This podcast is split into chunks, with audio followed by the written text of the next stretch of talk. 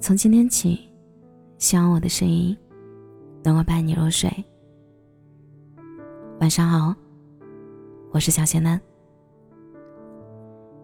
我很久没更新朋友圈动态了，好像没有什么好发的。关键发了动态，还没什么人看。是啊，工作后发现真正难熬的那段日子，是不会在朋友圈冒泡的。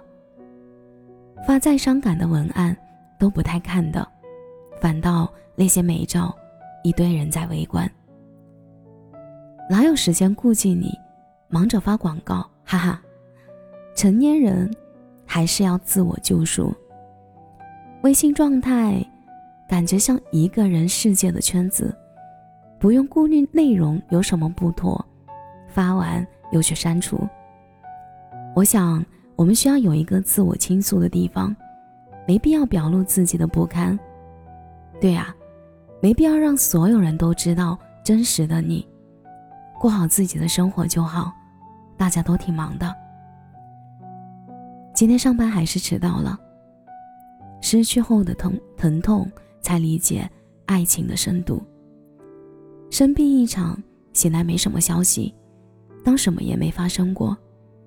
总是拿来做比较，真的是为我好吗？原来沉默比吵架更具有伤害力。生活日复一日，没有惊喜，也没有意外。他有新对象了，难过的不是他不爱了，而是原来谁都可以是我。现在凌晨三点，我还没睡着。买了一杯奶茶，没喝两口。不小心弄洒掉地上了，那一刻的心情像被人从高处重重摔下。人跟人之间的关系真的很脆弱，一揉就碎了。朋友圈发表类似上述的内容，好像好些时候已经把字打出来了，迟迟按不下那个发表键，或者发表一两分钟后感觉不成熟或者有些不妥。又立马删除了。隐藏心事和扮演稳定情绪，看起来更像一个成熟的年轻人。生活有太多的鸡毛蒜皮的小事儿和突如其来的变故，而那些事儿似乎没有必要拿到台面上给别人知道。不是不说，而是就算说了，好像也没什么用。那种表达了自己的烦恼。对方知道却无能为力的瞬间，就开始后悔刚刚发表动态，无形的给别人增加了烦恼。朋友圈说是隐私，也像是公开的圈子。那些矫情的话，或者别人看来的小事儿，你想象不到别人在背后怎么议论。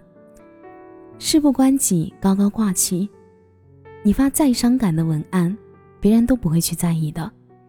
而让真正关心你的人担心你发生了什么不好的事儿，看到那句“怎么了”，突然就不想说了。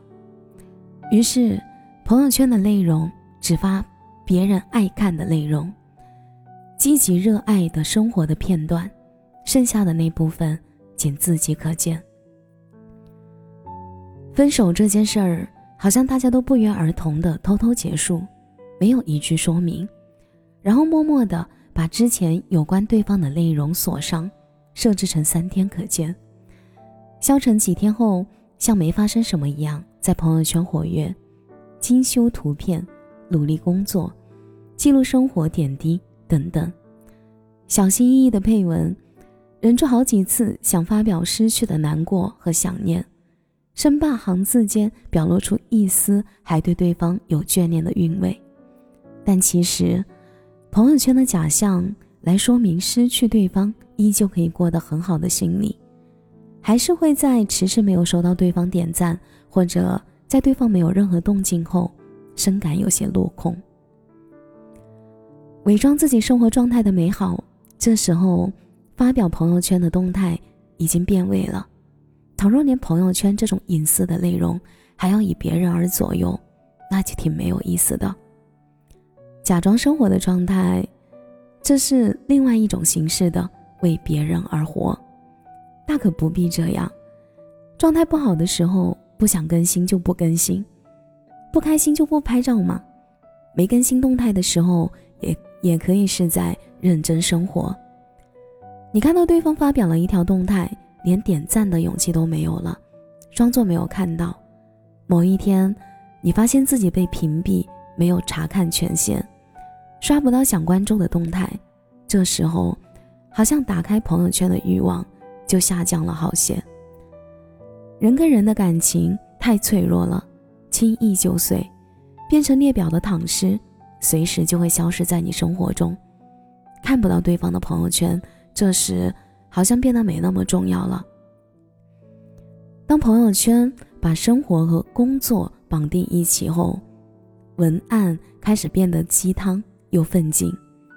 屏蔽了一帮人，还是刷没几条就跳出一条广告。刷朋友圈本来是消遣的，后来变成逛市场。有的人天天晒着自己的伟绩，显摆着自己有多厉害；有的人。每天早上都在说着新的一天，加油，打工人。什么时候贩卖焦虑也成为朋友圈的特色了？似乎身边的人都过得很好，跟自己每天按部就班、日复一日的生活形成反差。这倒也没什么，不去在意便没什么。只是在自己兴趣勃勃的编辑好配文时，只有寥寥无几的点赞和评论。次数多了之后就挺没意思的。虽然用了好几个事例来说朋友圈没什么意思，但我真正想表达那些不想发的话语，可以打开微信和亲近的人倾诉。你不用把点滴分享给所有人，可以只分享给几个人，圈子不用太大。你愿意和他分享的行为，就说明了你心里的重要，反而增强了你们之间的关系。就像那句，那些悄悄说，我们偷偷说。朋友圈本身就是一个人的生活状态，真的没有必要去伪装。不开心就不开心嘛，不在意你的话，你发再精美的图片都不会想看；在意的话，你发一首歌都会揣测跟自己有没有关系。不想在意别人是否有点赞评论，就把内容发表在微博。或者设置成微信动态，新版的微信，就不会感到任何的失落感。即使生活一直随着阅历在变化，我们还是可以找到一种舒服的状态。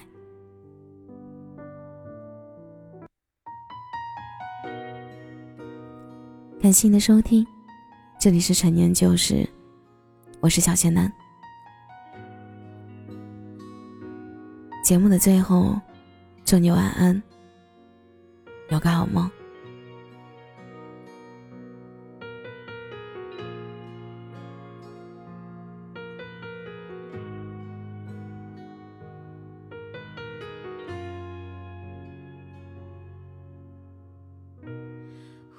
题结束在最炎热的天气，分手两个字就。像一句咒语，意外打开封印，我误闯入冬季，眼看着身体正在快速结冰，的阳光没有一点暖意，我只能闭上眼睛。任凭绝望侵袭，最后一次深呼吸，竟然在出记忆。我可能还是希望留下你，你的气息。春的颜色不走进有些爱情就经不起季节轮替。我情愿被世